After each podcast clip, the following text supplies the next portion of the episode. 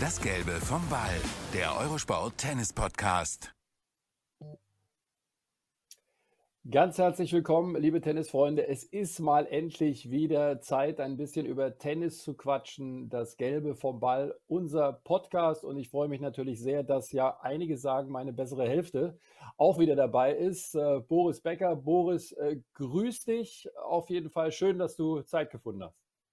Ja, mich freut es auch wieder mit dir zusammen ein Doppel zu spielen. Und es freut mich auch, dass wir heute nur über Tennis sprechen. Das werden wir tun, denn ich glaube, soweit ich mich erinnere, wir sind ein Tennis-Podcast.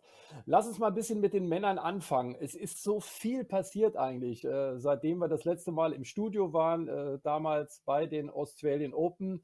Vielleicht fangen wir mal von äh, ganz oben an. Du, es sind einige verletzt, es haben einige Probleme. Ein Rafael Nadal, der überragend gespielt hat. Jetzt hat sich ein Medvedev mit der Leiste auch verabschiedet.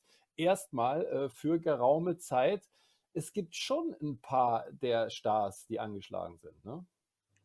Ja, vielleicht äh, Nadal, äh, der galt eigentlich als unbesiegbar, bis er sich dann wohl im Halbfinale in, in der Welt gegen Alcaraz, da, die haben ja über drei Stunden gespielt, wohl äh, verletzt hat. Äh, äh, Rippe ist wohl irgendwas nicht klar oder äh, also ich, ich hatte das auch mal, das A tut das sehr weh und es dauert lange, bis man da wieder richtig spielen kann, weil das, man braucht das ja auch zum Atmen. Und äh, gerade jetzt für die Sandplatzsaison ist das natürlich ein herber Rückschlag für ihn. Er galt bis zu der Verletzung als haushoher Favorit für Roland Garros.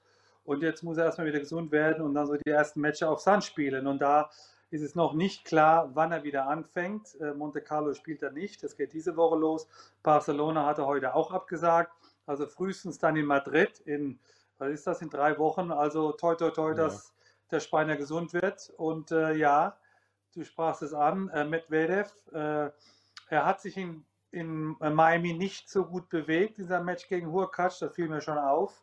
Und äh, er, hat, er sprach von einer Hernie, also das ist so untere Lendenwirbel, äh, äh Leistenbereich. Und das mhm. äh, darf man auch nur schätzen. Er hat gesagt, er ist jetzt erstmal ein bis zwei Monate weg. Auch da muss man wieder Training finden und fit werden. Also ich glaube, die Zahnplatzsaison kann er abhaken. Aber äh, Verletzung gehört zum Geschäft eines äh, Profisportlers.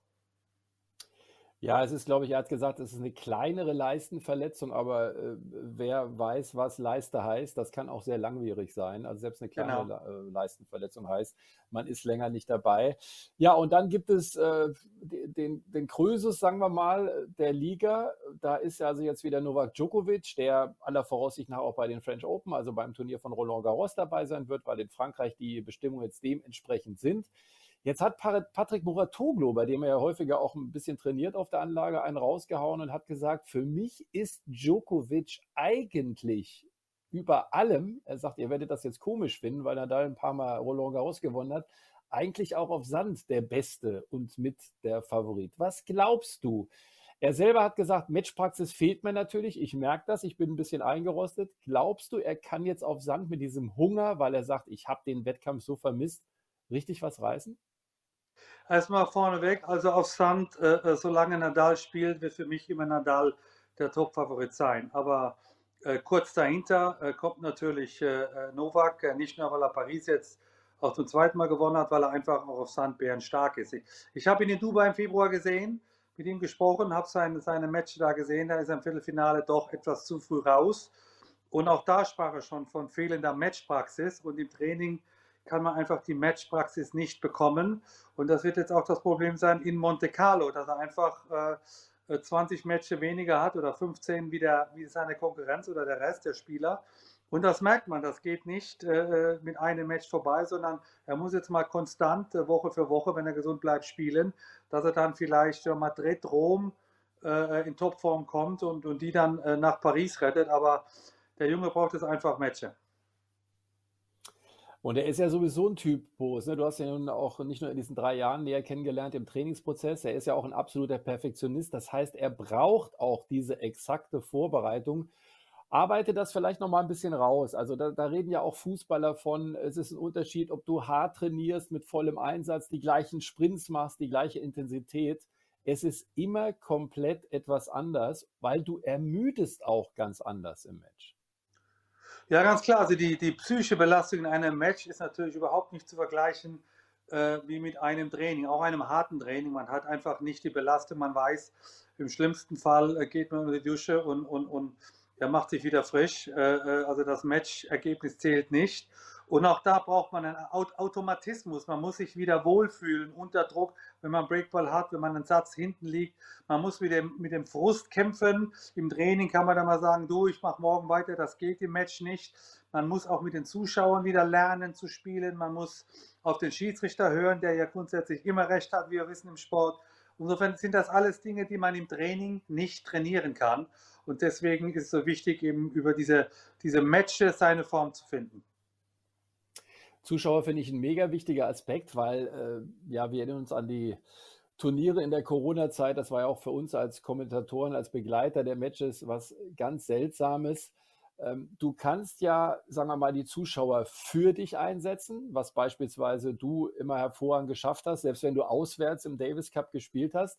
Aber es kann natürlich auch was mit dir machen. Ne? Also das ist schon ein spezielles Thema, jetzt wieder in vollen Stadien zu spielen. Ja, gerade bei, bei äh, Djokovic, äh, der doch auch sehr sensibel ist auf dem Platz und der es eigentlich gewohnt ist, dass die meisten Zuschauer immer gegen ihn sind. Äh, das war jetzt in Dubai nicht der Fall. Also sie haben sich gefreut, dass er wieder spielen darf, dass man sich wieder erfreuen kann an seinem Genie. Ja, und, und damit, wie geht man damit um? Natürlich will jeder, jeder Spieler auch für die Galerie, also für die Zuschauer spielen. Man will den Applaus, man spielt dann auch für die Zuschauer. Und aber die auf die eigene Seite zu gewinnen, ist schwer. Ich bin mal gespannt, wie die Reaktionen jetzt in Monte Carlo auch in den nächsten Turnieren gerade bei Djokovic sind. Einer, der zurückgezogen hat für Monte Carlo, ist Dominik Thiem. Also, äh, ich glaube, ein Fußballer hat mal gesagt, entweder hast du Scheiße am Fuß oder du hast Scheiße am Fuß. Äh, der natürlich wahnsinnig viel Pech hatte. Also, der acht Monate, glaube ich, kaum Vorhand trainieren konnte wegen der Handgelenksverletzung. Dann kam Corona hinzu. Er hat auch intern eingeräumt nach dem US Open-Titel seinerzeit das große Finale gegen Sascha Zverev, wo beide dann kaum noch den Schläger in der Endphase halten konnten. Ja, da ist auch ein bisschen was von ihm abgefallen. Was, was ist so dein Blickwinkel? Was ist deine Einschätzung? Der Weg zurück, ich meine, er war bei, beim Turnier von Roland Garros in den letzten Jahren immer einer der Besten, das muss man ganz klar sagen, außer natürlich Nadal dann. Wie schätzt du das ein? Wie schwer ist dieser Weg zurück für ihn? Also nach einer schwierigen Handgelenksverletzung, was ja bei ihm der Fall war, äh, auch das rechte Handgelenk, das braucht der Rechtshänder beim Tennis eh bei jedem Schlag, ist kompliziert und schwierig. Auch ich hatte das mal, es hat lange gedauert. Äh, gut für ihn ist sein Alter. Also er ist mit 28, also noch längst nicht über dem Zenit. Also da hat er noch kein Problem, was die Zeit angeht. Aber man braucht auch ein bisschen Glück, dass man einfach mal im ersten, zweiten Turnier mal gesund zu Ende spielen kann, auch mal ein Match, auch mal ein paar Turniere in Folge. Und das war ihm noch nicht möglich. Er hat in Marbella gespielt, äh, dann hat er wieder äh, Covid bekommen, jetzt konnte er Monte Carlo nicht spielen.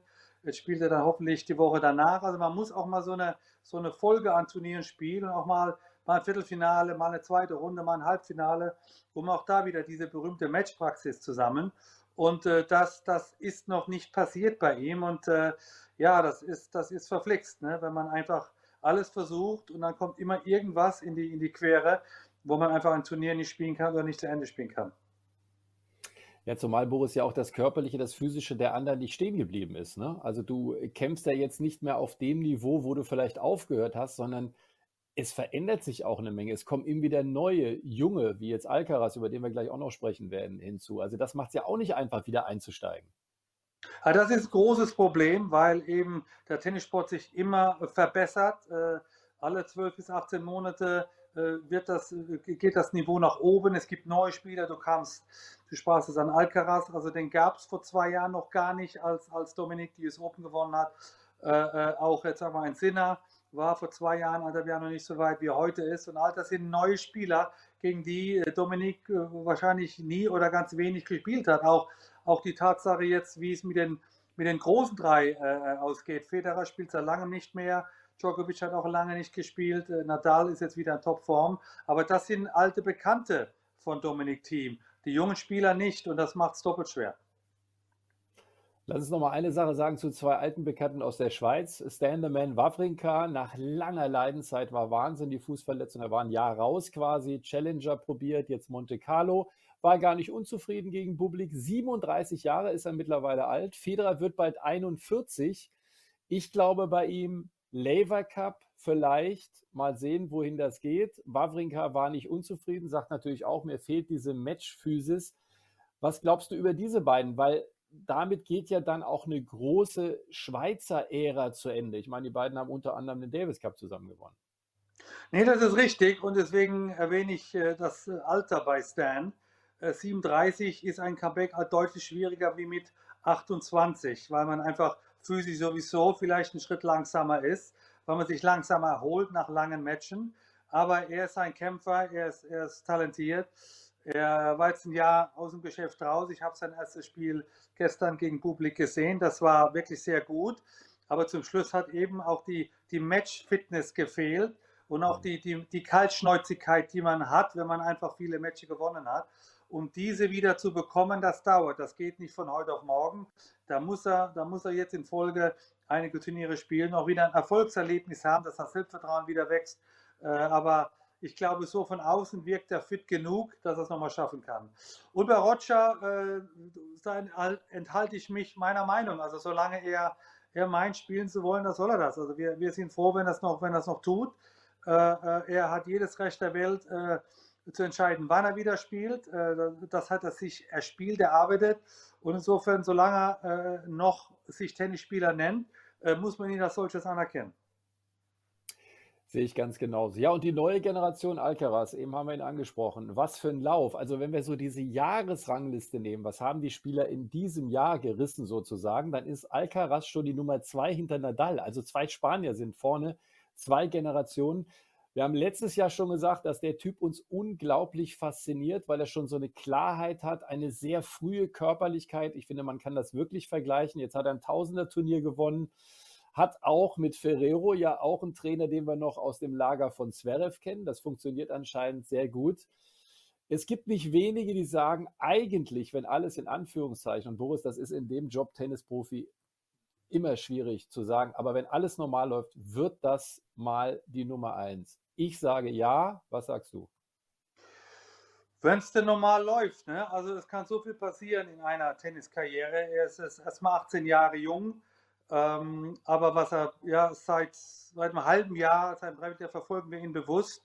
Äh, Viertelfinale US Open kommt mir da ein Kopf, wo wir ihn wirklich bewundert haben, gerade in dem Tsitsipas-Match über fünf Sätze. Aber auch dann die Australian Open, äh, Viertelfinale gegen Berrettini. Aber was natürlich der absolute Hammer war, war äh, das Match gegen Nadal in den Welt. Also viel besser kann man auf Hartplatz, das gilt jetzt für beide, nicht spielen. Und äh, dann äh, äh, geht er nach Miami und gewinnt es einfach. Also das auch da die, die Mentalität zu haben, nicht zufrieden zu sein mit dem Halbfinale, nicht zufrieden zu sein, dass man jetzt wirklich in die absolute Weltspitze vorgerückt ist, sondern noch ein drauflegen und gewinnt sein erstes Tausender auch gegen hoch, hochkarätige äh, Konkurrenz. Also äh, eigentlich gebe ich dir recht, aber wie gesagt, im Sport kann alles passieren. Die Frage ist, ähm, wir haben so ein bisschen Angst, dass er jetzt bald überspielt wird. Er hat unglaublich viele Matches ja. schon hat jetzt nur eine Woche Pause zwischen Hartplatz Miami und Monte Carlo. Ich hoffe nicht, dass er jedes Sandplatz-Turnier spielt, dass sich ein bisschen Zeit nimmt, weil, weil in der Form ist er auch einer der Favoriten für Roland Garros, ganz klar. Aber du hast seinen Trainer angesprochen, Carlos Ferreira, einer der besten der Branche, hat auch eine eigene Academy. Also der war schon mal die Nummer eins, der weiß, wie das geht. Und ich glaube, die Kombination macht. Also das, mhm. das äh, gefällt mir momentan im Welttennis am besten ist sozusagen auch eine Vater-Sohn-Verbindung, äh, was beispielsweise war, was vielleicht äh, nicht alle wussten. Der Vater von Ferrero ist kürzlich verstorben und der hatte auch so eine enge Bindung zu Alcaraz. Das waren also herzzerreißende Szenen nach diesem tollen Triumph dann in Miami, ja. wo sich die beiden äh, ja in den Armen lagen und wirklich auch nochmal zum Himmel gegrüßt haben. Also da ist diese Verbindung, die du angesprochen hast, das scheint derzeit zu funktionieren. Über Spielen bin ich komplett bei dir, weil es gab auch schon ein paar Matches, wo er dann für seine Verhältnisse ungeduldig wurde. Denn man muss sagen, auf Sand kommt ja jetzt auch noch sein Terrain. Ne? Also, aber du musst es gut dosieren. Das Umfeld ist wichtig jetzt. Ja, und man darf auch jetzt nicht äh, natürlich äh, äh, äh den eigenen Hype glauben. Also Nein, er ist noch mhm. nicht der Beste. Er ist jetzt der, der, der Senkrechtstarter äh, der Szene und wie er dieses Jahr gespielt hat, äh, äh gab es nur einen Mann, der war besser, der kommt auch noch aus Spanien. Aber nochmal, die Sandplatz-Saison ist anstrengend, äh, die Matches sind, sind länger. Äh, ich hoffe nicht, dass er äh, jetzt Monte Carlo, Barcelona, Madrid, Rom spielt, weil dann wird es für meinen Geschmack zu viel. Also muss irgendwo, irgendwo mal eine Pause machen, weil auch er ist nur ein Match und, und, und er ist auch mal müde. Und wenn man dann eben müde weiterspielt, dann kommen die ersten Verletzungen. Also da ist es ganz wichtig, den, den schmalen Grad zu finden. Was ist genug an Turnieren, an Matches und was ist zu viel?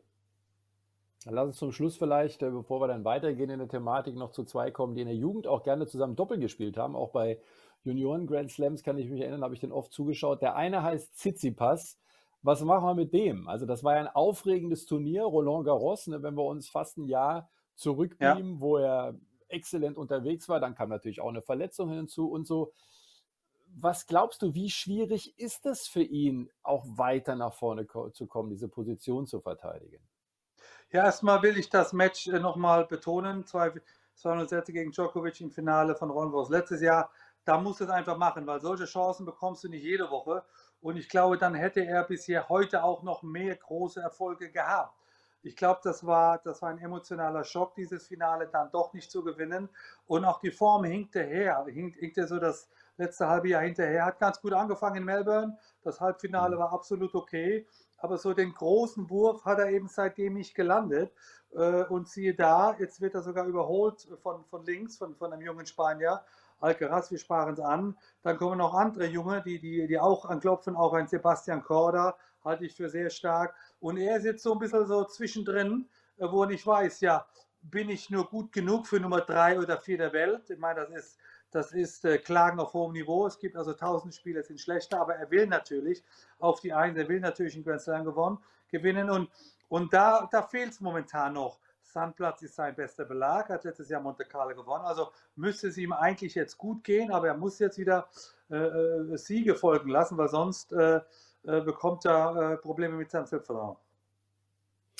Na und Tsitsipas, du, wenn wir uns erinnern, es war ja nicht nur so, deswegen bin ich komplett bei dir, dass das schon so ein bisschen ein Scheideweg vielleicht war.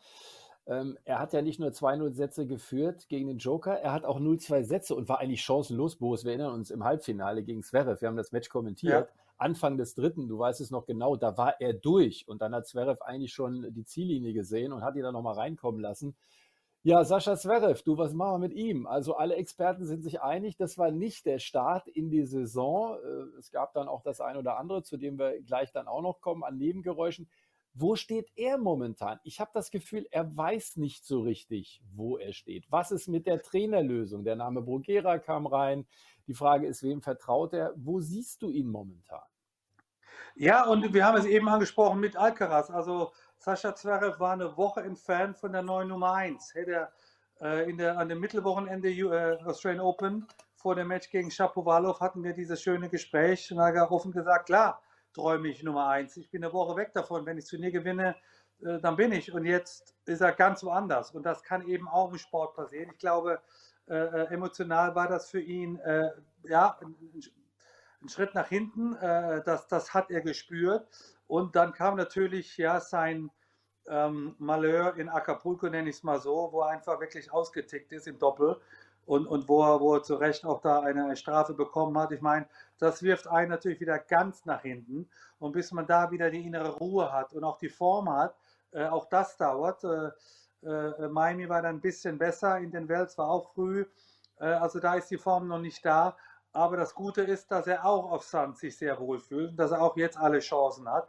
Ich glaube, der Druck ist so ein bisschen weg. Ich glaube, die Erwartungshaltung mhm. bei ihm und bei den Tennisexperten ist jetzt nicht da, dass er einer der Favoriten ist für die nächsten großen Turniersiege. Und vielleicht tut ihm das ganz gut, dass er einfach, ich würde sagen, äh, äh, äh, ja, äh, versteckt, aber er, er kann sich jetzt wieder die Form erarbeiten, erspielen, bis er dann wieder die Topform hat, äh, um dann wieder, ja, vielleicht sogar Paris gewinnen zu können. Also alt genug ist er, äh, äh, schlau genug ist er, talentiert genug ist er und durch solche äh, äh, äh Täler ähm, äh, geht man im, im, Sport. Also man kann nicht immer nur besser und höher und weiter.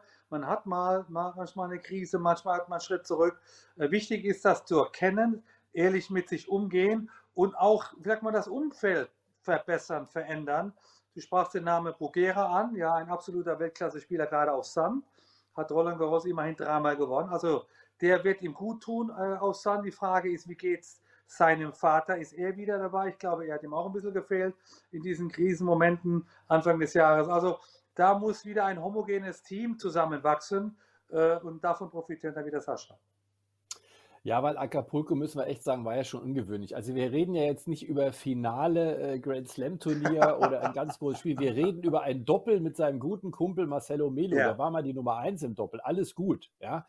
Und das war ein normaler Punkt, äh, Fehlentscheidung hin oder her. Und dass er so ausraste. Ich habe im ersten Moment äh, gedacht, Mensch, da ist vielleicht ein bisschen mehr, so was auch privat und so weiter anbelangt, weil das fand ich trotzdem ungewöhnlich, wie er so ausflippt in dieser Szene und fast den Schiedsrichterstuhl zerhackt. Und dass er da eine Strafe bekommt, da lass uns auch gleich noch drüber reden, äh, das war auch komplett richtig.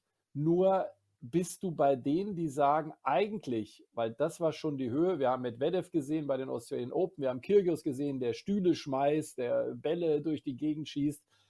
Muss da nicht irgendwann mal vielleicht so dieses Thema Sperre auch, äh, was viele fordern, reinkommen? Übrigens, das haben auch ähm, Spielerinnen und Spieler teilweise angesprochen.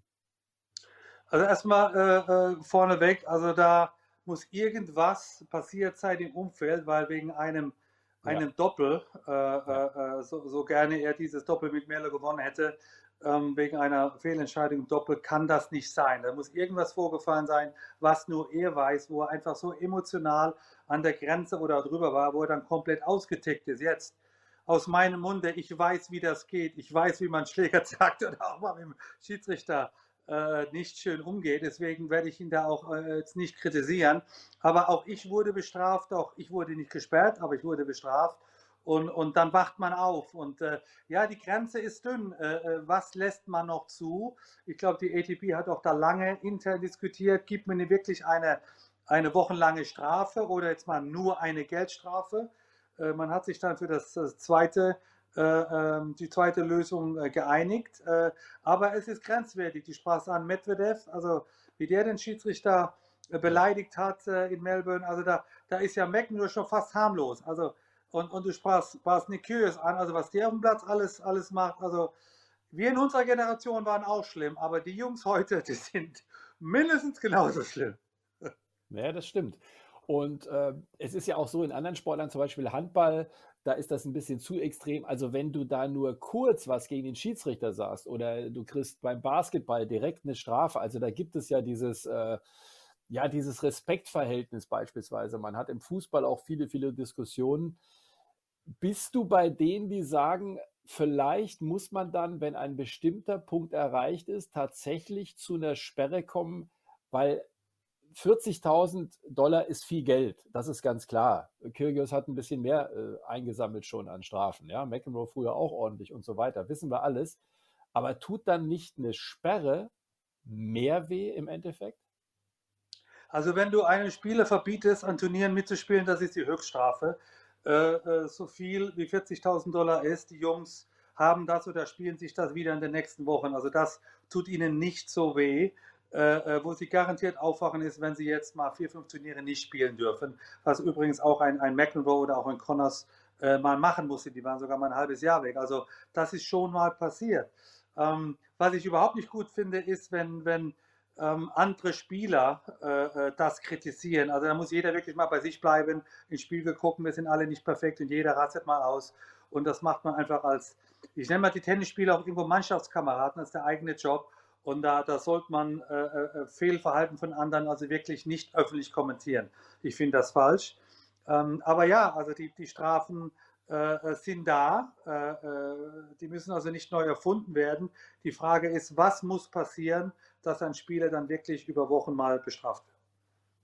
Und natürlich ist heute auch alles gläsern. Ne? Also äh, diese ganzen Kameras, die Mikrofone. Du hast mir immer wieder erzählt, äh, damals, wenn du gegen Agassi gespielt hast, was da beim Vorbeigehen, beim Seitenwechsel allein gesprochen wurde. Ja. Ich weiß nicht, wie viel Strafen du da heute oder ihr dafür heute bekommen hättest. Waren natürlich auch andere Zeiten. Ne? Ich bin froh im Nachhinein, dass also es da keine äh, Blasmikrofone gab. Also ich und meine Generation, weil äh, auch da habe ich vielleicht das eine oder andere neue Wort in Englisch gelernt, gerade von Mac und Connors. Die haben mir Dinge beigebracht, die habe ich so in der Schule nicht gelernt. Äh, ich habe die natürlich auch mal verwendet. Also ganz froh, dass wir da sozusagen unter Ausschluss der sozialen Medien und, der Mikrofone äh, ähm, spielen durften oder, oder auch letztendlich ausrasten dürfen. Und da haben es die Spieler heute schwieriger. Also ist alles extrem gläsern, extrem transparent für meinen Geschmack, zu transparent. Also da kommen ja die Kameras wirklich in die Umkleidekabine oder, oder in die Konditionshalle, wo sich die Spieler warm machen. Ähm, aber die Spieler müssen es erlauben, äh, teilweise sogar äh, aufgenommen auf dem eigenen Handy. Also da muss jeder wissen, wie weitergehen will. Man muss sich da nicht wundern, wenn man halt auch vieles dann auch weiß, was man so nicht wissen kann. Und, und dann ist die Frage, wie geht die, ja, die, die Tennis-Autorität damit um? Äh, es, ist, es ist irgendwo auch ähm, ein Unterhaltungssport. Also ich will jetzt auch keine Computer und Maschinen auf dem Platz mhm. sehen. Emotionen sind gut, so ein bisschen Blut, Schweiß und Tränen, das, das ähm, das regt an, das, das war auch bei uns schon so, aber alles hat eine Grenze. Jo, das äh, glaube ich ist ein ganz gutes Wort, Schlusswort zu diesem Thema. Alles hat eine Grenze. Deswegen lass uns mal wieder zu ein bisschen was Erfreulicherem kommen. Äh, eine Spielerin, die wir beide richtig cool finden, das ist Iga Swiatek, ja, die ja auch Roland Garros gewonnen hat. Das ist mittlerweile schon äh, beim vorletzten Turnier gewesen, die jetzt die neue Nummer eins ist, weil Esparti gesagt hat, und ihr war das echt zuzutrauen. Die ist so ein Typ. Also mich hat es jetzt nicht so überrascht. Ich weiß nicht, wie du das siehst, aber sie ist jemand, die jetzt auch so ihre, ihr privates Glück noch mehr finden will. Ähm, Sviontek, viele haben gesagt, ja gut, die ist jetzt reingerutscht an Nummer 1. Jetzt hat die einen mega Lauf gehabt nach den Australian Open, kein Match mehr verloren. Ist eine Spielerin, die dir auch gut gefällt, ne?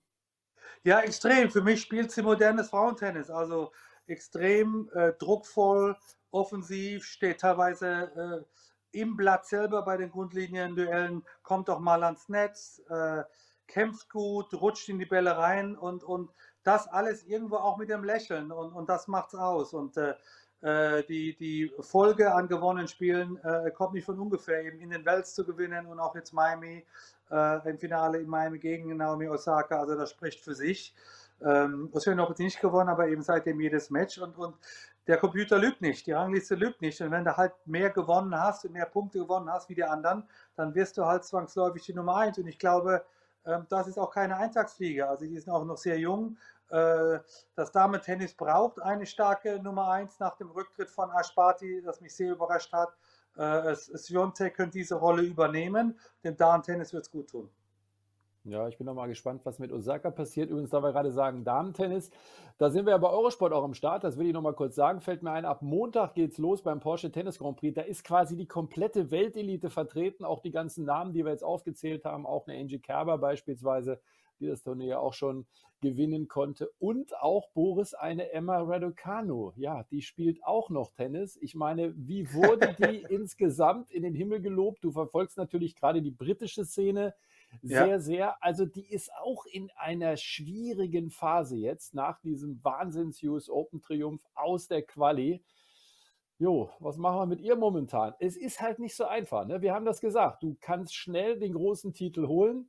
Deswegen bin ich ja nach wie vor der Meinung, dein größter Titel war äh, ein Jahr nach dem ersten Wimbledon-Triumph, ja. die Titelverteidigung, aber das habe ich vielleicht auch exklusiv. Ähm, warum ist das so schwer? Also die Honeymoon-Phase von Emma Raducanu ist vorbei. Also da machen sich die Briten jetzt so langsam Sorgen. Äh, man kann ja auch verlieren, aber man, wenn man immer erste, zweite Runde verliert, nachdem man die US Open gewonnen hat, dann fragt man sich, wie ist das möglich jetzt? Es ist ein, einfach alles deutlich schwieriger auf dem Platz, wie es von außen aussieht. Vor allem eben mit deiner eigenen Psyche. Wie gehst du mit dem Druck um? Wie gehst du mit der eigenen Erwartung um? Äh, was machst du jetzt anders wie früher? Jetzt spielt sie noch nicht so lange, also es waren die ersten Australian Open von ihr, weil sie war zum ersten Mal in den Wells, hat jetzt auch einige Verletzungen, Blasen an der Hand hat sie bekommen, dann hat sie Covid, das kommt dann immer noch dazu. Also ein bisschen Sorgen mache ich mir auch, weil eben doch diese Konstanz fehlt, so ins Viertel, Halbfinale, Finale zu kommen.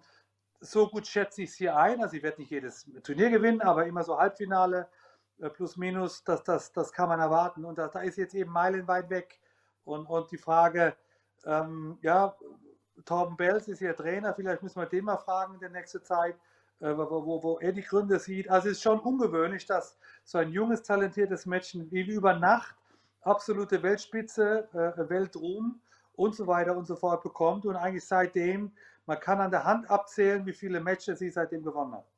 Genau, so ist es. Und sie werden wir sehen und viele andere wie Badosa, wie Krejcikova, wie Sabalenka in Stuttgart. Das ist ein ganz faszinierendes Turnier, mehrfach schon zum besten Turnier der Welt gewählt, in der tollen Arena, wieder vor Zuschauern. Wir haben eben schon gesagt, das ändert einiges.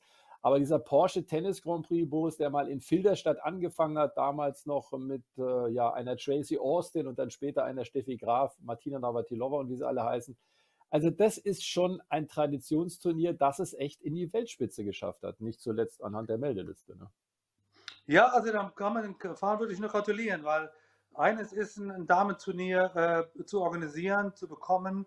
Äh, das andere ist, äh, was deutlich schwieriger ist, hat über was 20 Jahre, 25 Jahre jedes Jahr zu steigern, die komplette Weltspitze zu bekommen, äh, es, es, wird auf Sand gespielt, allerdings in der Halle im April, weil eben das Wetter zu unbeständig ist in Deutschland.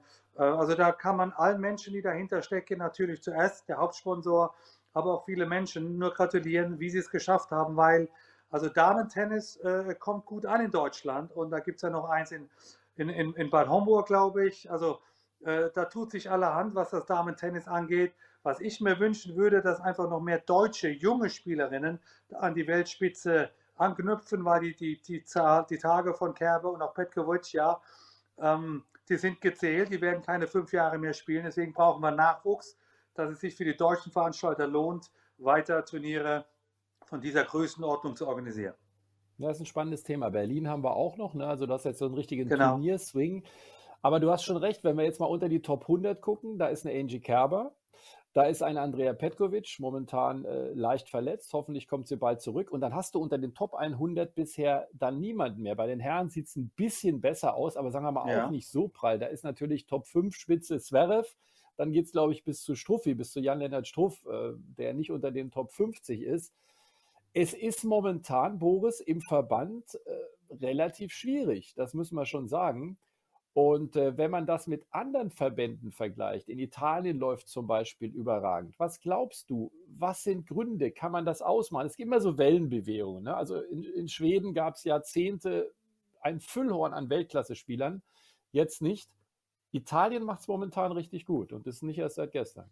Ja, also wenn man die goldene Formel gefunden hätte, dann kann man jedes Jahr Weltklasse-Spieler produzieren. Ich nenne da mal Amerika. Also es gibt kein Land, das mehr große Turniere hat, mehr Tennisspieler, äh, mehr äh, äh, Tausender, mehr große Tenniszentren. Und also haben die einen Spieler in den ersten zehn, vielleicht hat Taylor Fritz jetzt, glaube ich. Aber das war's. Also eigentlich dünn im Verhältnis zu den Möglichkeiten. Ähm, auch in Deutschland mache ich mir ein bisschen Sorgen, dass also bei den Damen und den Herren einfach die Dichte der Weltspitze fehlt. Ja, wir haben Kerbe, wir haben Zverev, aber dahinter klafft doch eine große Lücke. Und, und ja, ich höre dann immer, ja, so die 15-, 16-Jährigen, die werden das. Aber da muss man noch ein paar Jahre warten, bis sie auch dann die, die, die Spitze da erreicht haben. Also ein bisschen Sorgen mache ich mir, ein bisschen Bauchschmerzen habe ich da. Die Italiener machen es besser. Was ich so gehört habe, liegt es vor allem an den vielen Turniermöglichkeiten, die Italien ihren Spielern und Spielerinnen bietet. Und da macht es natürlich einfach, dass du, wenn du jetzt in Turin lebst und nach Mailand zum Turnier fährst, also das kann man gut machen, muss nicht immer ins Ausland fliegen, das ist billiger, das ist einfacher, ist auch bequemer, ist auch eine Gefahr dabei. Und äh, siehe da, also Fonini war vielleicht so der Anfang. Und dann kam eben ein Berrettini und ein Singer und ein Musetti und auch die toll klingenden Namen ne, faszinieren mich bei den Italienern. Und auch mhm. bei den Damen, eine Penetta hat die es Open gewonnen. Also das macht Spaß, nach Italien zu gucken und äh, ja, vielleicht auch was, was zu lernen. Ja, da gibt es schon wirklich interessante Zahlen. Also Mitgliederzahlen sind von 2020 nach 2021 extrem in den Clubs äh, nach oben gegangen. Du hast viel mehr Tennisclubs, du hast die beiden Namen richtig, äh, äh Cecchinato, Beispiel, ne, Cecchinato, wie du ja immer sagst, äh, ja, war auch ja. einer, also es hat für einen Boom gesorgt, das kann man sagen. Und es ist so, wir haben die ATP-Finals in Turin, wir haben äh, das Tausender-Turnier in Rom, wir haben 250er-Turniere, wir haben eine Menge Challenger-Turniere und ITF-Turniere. Und genau wie du sagst, das ist eben dann ganz, ganz wichtig. Und übrigens, die Fernsehquoten sind extrem nach oben gegangen, fast 50 Prozent mehr. Und für dich als Fußballfan kann ich sagen, als Djokovic gegen Berrettini im Finale Wimbledon gespielt hat, da haben bei einem Privatsender, das wurde auch noch öffentlich übertragen, ich glaube 1,5 Millionen zugeschaut. Kurze ja. Zeit davor, Boris, war das Match Juve gegen AC Milan. Du weißt als Fußballfan, was das heißt. Die hatten kaum die Hälfte der Zuschauer, was auch zeigt, Tennis ist en vogue. Und der Ursprung, da haben wir auch schon drüber gesprochen, können wir vielleicht noch mal ein bisschen ausführen. 2015 wurde ein Projekt ins Leben gerufen und da hat man in Italien gesagt, wisst ihr was, Leute? Verband und Privatakademien arbeiten nicht mehr gegeneinander, sondern miteinander. Und das hat eine Menge an äh, ja, Interessen vielleicht auch in eine richtige Richtung geschoben. Ich finde, das funktioniert in Deutschland noch nicht so groß. Ja, wahrscheinlich nur in Deutschland, aber auch in anderen Ländern, äh, was eigentlich so logisch ist und auf der Hand liegt, dass äh, man zusammenarbeiten soll. Auch ich habe das gemerkt, als ich 1997 eine Jugendteam gegründet habe mit einem bekannten Sponsor und das fünf Jahre geführt habe. Also da hatte ich wirklich ähm, Gegenwehr vom Deutschen Tennisbund, aber auch von den eigenen Verbänden, weil sie Angst hatten, ich nehme ihre Jugendliche weg. Und meine Antwort war, wir haben alle einen Pass, das ist ein Deutscher. Und wenn der dann irgendwann mal gut spielt, dann spielt er auch für Deutschland gut oder hoffentlich auch im Davis Cup. Dann haben wir alle gewonnen. Und, und dass ich vielleicht ein bisschen mehr Ahnung habe, wie jetzt der normale Verbandstrainer oder der Bundestrainer, kann man vielleicht auch nachvollziehen. Also ich habe das an eigener Hand gespürt, das ist nicht mehr so, das hat sich verbessert, aber es hat lange Jahre gedauert, bis einfach der Deutsche Tennisbund und auch die eigenen Verbände kapiert haben. Äh, äh Hauptsache, der junge Spieler verbessert sich, ob er jetzt in der Tennisakademie XY oder beim Bayerischen Tennisverband oder beim, beim äh, Deutschen Tennisbund in Hannover äh, trainiert, ist egal. Hauptsache, der Junge gewinnt oder das Mädchen gab noch einen interessanten Punkt. Das Leistungszentrum war viele Jahre in der Nähe von Pisa in Italien. Und eigentlich haben es die Italiener so gemacht wie die Franzosen. Weißt du, da war Paris das große Zentrum. Es wurden alle Talente hingezogen. Die haben das auch jahrelang ganz gut gemacht, weil auch ein paar Stars dann da waren zum Trainieren. Da gab es übrigens sogar, dass Anfang des Jahres Top-Stars in den Trainingslager gefahren sind mit jugendlichen Talenten. Und in Italien hat man gesagt, wisst ihr was? Wenn wir einen 14-Jährigen haben, der ein Top-Talent ist, der aber sein familiäres Umfeld braucht, reißt ihn doch nicht raus und schickt ihn nach Pisa, wo er vielleicht vereinsamt. Boris, auch das finde ich eine gute Strategie. Das liegt jetzt nicht am schiefen Turm von Pisa, will ich hier betonen. Aber ja. ähm, du kannst einen 14-jährigen Jungen oder Mädchen eigentlich nicht aus dem familiären Umfeld reißen. Äh, wir haben das mit, mit, äh, mit unserem geliebten Rudi Molliger versucht. Das war vielleicht damals ein Fehler. Äh, vielleicht waren wir noch zu jung für, für, die, für die viele Reiserei auch weg von zu Hause. ja, man muss den Jungen Zeit geben und auch ihr, ihr, ihr, ihre Wohlfühloase, was natürlich das Zuhause ist, so lange lassen, bis, bis der junge Spieler von selber merkt, ja, ich muss vielleicht mehr reisen äh, bessere Trainingsmöglichkeiten haben, mehr Konkurrenz haben im Training, um mich zu verbessern. Aber es darf nicht mit Gewalt passieren.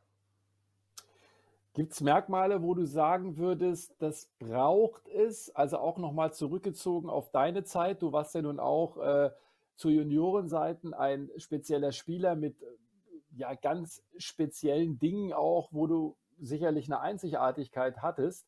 Würdest du sagen, es gibt so eine Art Bibel, wo man äh, ein bisschen nachvollziehen kann, wie man echt tatsächlich weiterkommen kann, weil wenn wir, das weißt du viel besser, weil du viel näher dran bist, wenn wir mit den Jungs quatschen, mit den absoluten Topstars, sagt jeder von den Trainern, diese Gier, sich ständig zu verbessern, du hast das unmittelbar mit Djokovic erlebt, jeden Tag sich zu verbessern, ist das nicht unter anderem ein Schlüssel? Die werden doch nie müde, die, die bleiben doch nie auf einem Level stehen. Das ist ja genau das Problem. Diese Bibel gibt es eben nicht. Sonst hätte man, hätte man ein, ein Schema, hätte man eine Führung zu wissen, wie man einen zwölfjährigen talentierten Spieler, Jugendlichen zu einem Weltklasse-Spieler mit 18, 20 führt. Die gibt es eben nicht. Und deswegen hat Amerika, hat Deutschland, hat Schweden, auch Frankreich haben immer wieder Höhen und Tiefen, weil, weil jeder, jeder arbeitet da so ein bisschen im Dunkel. Und es, es geht aber vor allem darum, dass der, der Spieler selber es muss von ihm ausgehen. Er muss die Gier, die Lust, die Motivation haben, äh, unterstützt von den Eltern, aber nicht, nicht überfordert von den Eltern. Äh, es geht vom Spieler selber aus, der muss den Drang haben zu sagen, ich will morgen besser spielen wie gestern. Und dann ist es für jeden Trainer einfacher. Also wenn der Trainer mit dem Spieler äh, ähm, äh, überreden muss, jetzt nochmal eine Stunde länger zu trainieren, oder wenn der Trainer motiviert ist wie der Spieler, ja, dann klappt es sicher nicht. Und, und diese Beispiele gibt es eben auch. Aber ja, so diese goldene Tür, wo man weiß, wenn man jetzt da durchgeht, dann weiß ich, wohin der Weg geht, die gibt es im Tennis nicht. Jetzt mal profan gesprochen, glaubst du, dass das vielleicht gerade etwas ist, wo man sagt, das ist jetzt, und wir wollen es jetzt nicht pauschalisieren, aber in der Menge, in der Breite vielleicht nicht unbedingt eine deutsche Mentalität, die es braucht, weil es ist ja schon, klar haben wir Ausreißer nach oben, Zverev, Kerber. Ich glaube übrigens, es wird ihre Abschiedssaison sein, aber das ist meine ganz äh, subjektive Erfahrung, weil es ihr, glaube ich, auch privat sehr, sehr gut geht und sie das jetzt noch mitnimmt. Kann man schon sagen, dass äh, vielleicht da das ein oder andere fehlt, genau an diesen Dingen, die wir ja immer wieder hören von den Topstars? Also der Meinung schließe ich mich nicht an. Also ich bin, ich lebe international und es gibt äh, also diese typisch deutsche Mentalität, die, die sehe ich nicht. Das ist, das ja. ist äh, typbedingt, persönlichkeitsbedingt, vom Umfeld geprägt, woher kommen die Eltern, äh, äh, wo ist der Jugendliche geboren, wie, wie waren seine ersten Erlebnisse im Kindergarten, in der ersten, vierten Klasse und so. Also das ist wirklich typbedingt und nicht abhängig von welchem Land du kommst, weil alle Jugendliche sind heute am Handy. Alle sind auf ihren sozialen Netzwerken, alle sind auf Instagram, alle machen vielleicht sogar ein bisschen Twitter. Äh, äh alle kriegen alle Neuigkeiten mit. Also es ist immer das gleiche Problem. Und die Tennisregeln haben sich auch nicht so groß verändert im Verhältnis zu vor 20 Jahren. Also komme ich nochmal zurück. Also es muss von dem eigenen Typ ausgehen. Er muss die Motivation, er muss das Herzblut mitbringen. Er muss sich wohlfühlen, wenn er sich quälen darf. Und das ist der erste Schritt in die richtige Richtung. Warum hast du äh, dich damals, äh, als du ja angefangen hast und dann als 12-, 13-Jähriger äh, trainiert hast, nicht nur in Leimen, sondern auch woanders, warum hast du dich bis an die Weltspitze durchsetzen können? In der Nachbetrachtung jetzt für dich. Durch viele Faktoren. Erstmal Glück gehabt mit dem Elternhaus. Also, dass ich in Leimen geboren bin. Äh, das Bundesleistungszentrum wurde dann auch in Leimen äh, gebaut, äh, auch mit Hilfe durch meinen Vater im richtigen Ort, in der richtigen Zeit groß geworden, die Freiheit, die Demokratie geliebt. Zu Hause auch Eltern mir Möglichkeit gegeben zu reisen. Tennis ist ein teurer Sport. Sport. Sie konnten mir das eine oder andere auch dann äh, kaufen. Äh, meine ältere Schwester war mein erster Trainer, auch sie. Äh, das Tennis fasziniert. Insofern, das Umfeld hat gestimmt und dann irgendwo natürlich auch, auch mein Charakter, meine Persönlichkeit. Äh, ich hasse es zu verlieren und ich liebe zu gewinnen, äh, egal in was. Und, und, und da, da ist die Motivation. Und das kann man auch, glaube ich, nicht lernen oder jemand beibringen. Das ist in deiner DNA, das ist in deiner Mentalität, das, ist, das trinkst du in der Muttermilch mit. Und wenn die gut war, dann ist bei dir gut. Okay, das merken wir uns jetzt alle. Und zum Schluss, apropos Muttermilch, was für ein Bogen. Und damit möchte ich ähm, ja dann auch den Podcast beenden. Es gab eine tolle Geschichte vor kurzem. Tatjana Maria Boris, mittlerweile 34 Jahre alt, hat in Bogota ihr zweites WTA-Turnier gewonnen, ist mittlerweile zweifache ja. Mama, Töchterlein war dabei, ganze Familie war dabei. Eine unfassbare Geschichte, hatte vor Jahren eine Lungenembolie, die sehr, sehr hart war, hat sich wieder zurückgefeitet es gibt eben im Sport und auch im Tennis diese tollen Geschichten. Aus der Quali zu ihrem zweiten WTA-Titel ist schon cool. Also das können wir Männer sowieso nicht nachvollziehen, wie das überhaupt geht, ein Baby zu bekommen und dann wieder äh, Tennis zu spielen. Also das ist für mich unmöglich. Ich glaube für dich auch, Matthias. Äh, ja. Und dass es jetzt mit zwei Kindern geschafft hat und aus der Quali raus. Und wir, wir wir, wir, wir kennen die, sie sehr gut und mögen sie natürlich auch, ist eigentlich unglaublich und also meine größte Anerkennung, mein größten Respekt. Äh, das sind die schönen Geschichten, äh, die der Tennissport schreibt und auch schön, dass wir das mal erwähnt haben, weil wir lieben ein Djokovic und ein Federer und Nadal und, und Kerber und wie sie alle heißen, aber ähm, diese Geschichten, die so abseits des Center Courtes passieren, sind teilweise schöner. Ja, und deswegen glaube ich auch ein schöner Schlusspunkt unseres Podcasts. Und Boris, du weißt ja, bald ist Muttertag, ne? Ja, ja. Ne? Darf ich natürlich nicht vergessen. Wobei es gibt in England einen anderen Termin. Also ich habe dann immer äh, die Sorge, wo, wo, äh, äh, wo leiste ich, ich äh, zuerst äh, oder wo, wo schenke ich meine Blumen zuerst. Das ist, äh, muss da immer aufpassen, dass ich da die Tage nicht verwechsel. Ja. Am einfachsten ist es doppelt, Boris. An beiden Tagen. Das stimmt, da mache ich nichts falsch. Das stimmt. Ja, okay. Boris, ich danke dir sehr und ja, alles Gute, toi toi toi. Wir sehen uns dann ja bald. Es geht jetzt los in die ja, Sandplatzsaison und das war unser Podcast heute. Das Gelbe vom Ball. Das war das Gelbe vom Ball, der Eurosport Tennis Podcast.